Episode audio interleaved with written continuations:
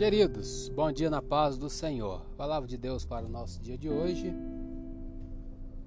Lição de número 10. título é O Cativeiro de Israel, Reino do Norte. Texto áureo Oséias 6, 1 diz: Vinde e tornemos para o Senhor, porque ele despedaçou e nos sarará, fez a ferida e a ligará. Verdade prática: Deus sempre adverte seu povo sobre os perigos da idolatria e suas terríveis consequências.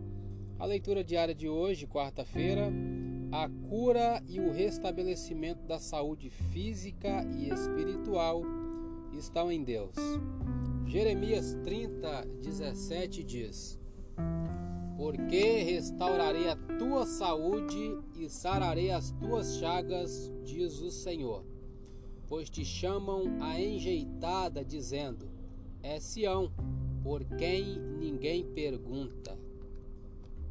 Vamos ler o versículo 12 e o 13 também, que é um contexto desse versículo. Diz assim, ó: Porque assim diz o Senhor: Teu quebrantamento é mortal e a tua chaga é dolorosa não há quem defenda a tua causa para que possa ser curado. Não tens remédios nem emplasto. Comentário. A linguagem médica aqui transmite a ideia de que o pecado é uma doença terminal. Os pecadores não podem ser curados pela prática da bondade ou da religião. É necessário termos o cuidado de não colocarmos nossa confiança em métodos inúteis de cura enquanto nosso pecado se espalha e nos causa dor. Só Deus pode curar o pecado, mas devemos estar dispostos a permitir que Ele o faça.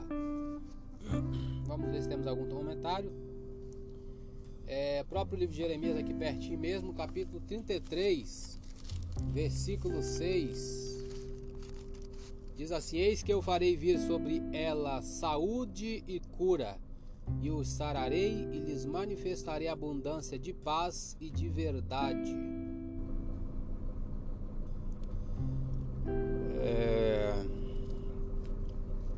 Não temos mais referência, vamos ler um pouquinho da revista. Já lemos o tópico 1, introdução, tópico 1 todo.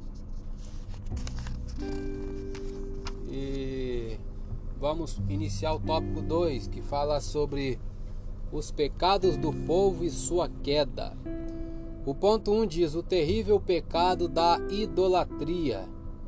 Desde que o reino de Israel foi dividido, o norte se inclinou mais intensamente à idolatria que o sul. Provavelmente esta foi a razão de Israel ter sido levado para o cativeiro algumas dezenas de anos antes de Judá. Apesar do caos espiritual e rejeição de Israel, Deus queria salvar o povo. Foi então que o Senhor convocou o profeta Osés para uma situação bastante estranha.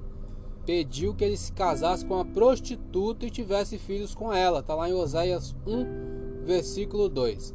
Essa prostituta representaria a nação de Israel.